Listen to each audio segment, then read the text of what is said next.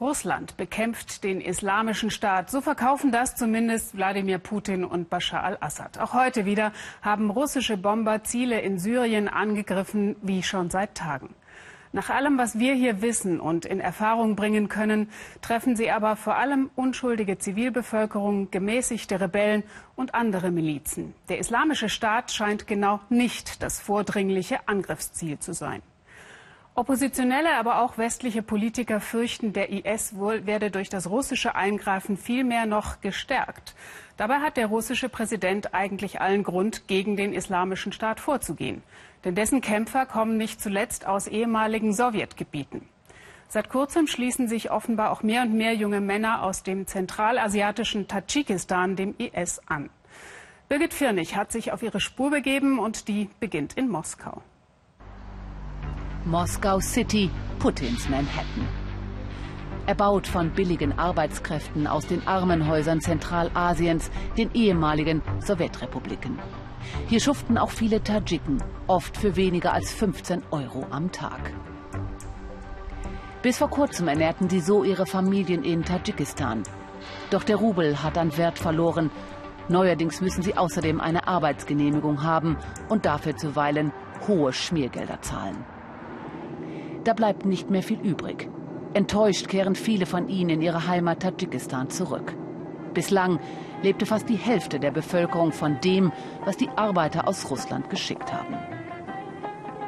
Die meisten fahren von Dushanbe, der Hauptstadt Tadschikistans, in die entlegenen Dörfer. Dort leben ihre Familien von der Hand in den Mund. Unter Präsident Rahmon, der das Land seit 21 Jahren regiert, hat sich die ehemalige Sowjetrepublik kaum entwickelt. Viele der Plattenbauten stammen noch aus der Zeit der Sowjetunion. Seit der Arbeitsmarkt in Moskau immer härter wird, entsteht an vielen Ecken in Duschanbe ein Arbeitsstrich für Tagelöhner. Die Regierung schaut tatenlos zu, wie wir zu einem würdelosen Heer von Wanderarbeitern werden, erzählen sie uns. Wer bis mittags keine Arbeit hat, geht den ganzen Tag leer aus.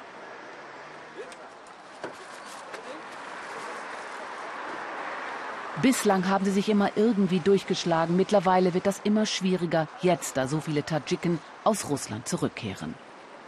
Manche nicht freiwillig, wie Jamol. Er wurde ausgewiesen.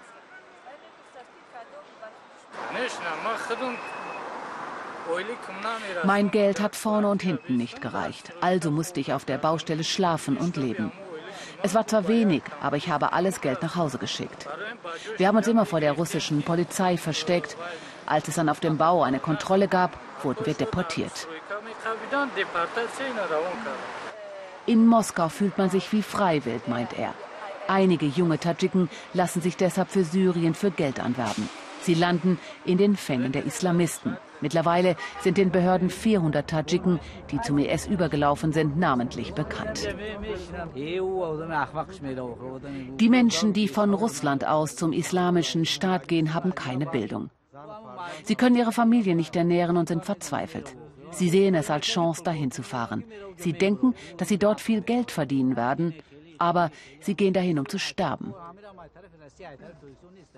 Diese Männer fahren aus Russland dahin, nicht aus Tadschikistan.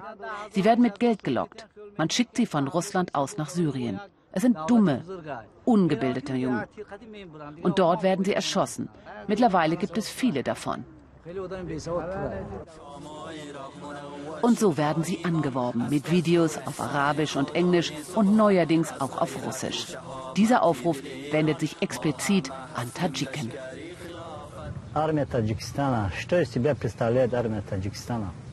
Wir werden euch töten und den Dschihad auch nach Russland holen, ruft dieser tadschikische Islamist. Ein General, ehemaliger Chef der Spezialkräfte Tadschikistans, übergelaufen zu den Dschihadisten im April dieses Jahres. Ausgebildet in den USA und Russland, ein Freund des Präsidenten. Ein Mann, der vielen als Vorbild galt, erklärt mit Faridun Hodisoda. Er hatte eine brillante Karriere und die hat er aufgegeben für den IS. Die Menschen in Tadschikistan fragen sich, warum hat er das gemacht? Das ist wie ein Aushängeschild, mit dem man junge Menschen anziehen kann.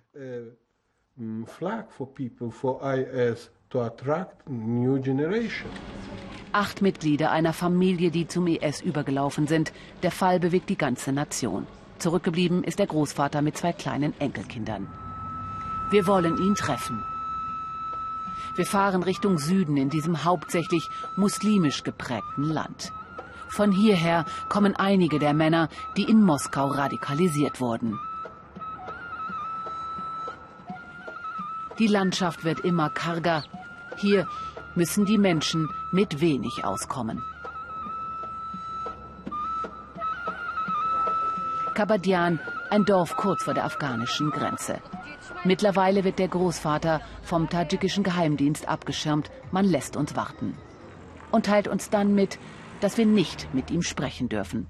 Auf eine Berichterstattung über die Radikalisierung in Tadschikistan legt man hier keinen Wert. Wir hören von weiteren Fällen.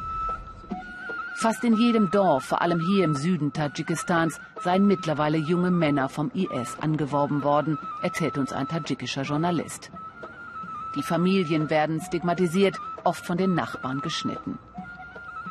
Die Regierung versucht das Problem zu verharmlosen und isoliert die Männer, die zurückkehren. In der Nähe der Kleinstadt Kurgantobe willigte eine Frau ein, uns zu sehen. Ihr Sohn ist gerade aus Syrien zurückgekehrt. Um sie zu schützen, zeigen wir ihr Gesicht nicht. Die Lehrerin ist überzeugt, dass ihr Sohn übers Internet angeworben wurde. Er wurde in Moskau radikalisiert, erzählt sie. Dort musste er arbeiten, um sein Medizinstudium zu finanzieren. Über sein Internetprofil hat sie erst erfahren, dass er in Syrien ist. Ich habe kaum gegessen in der Zeit, erzählt sie mir. Als meine Schwester mir Geld für Essen gegeben hat, habe ich damit mein Internetkonto aufgefüllt. Ich habe versucht, es von meiner Schwester zu verheimlichen. Ich habe von morgens bis abends nichts gegessen.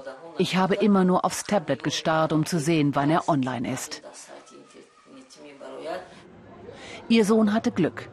Er konnte als Sanitäter arbeiten und, so erzählt er seiner Mutter, musste nicht töten. Nach neun Monaten sei er entkommen.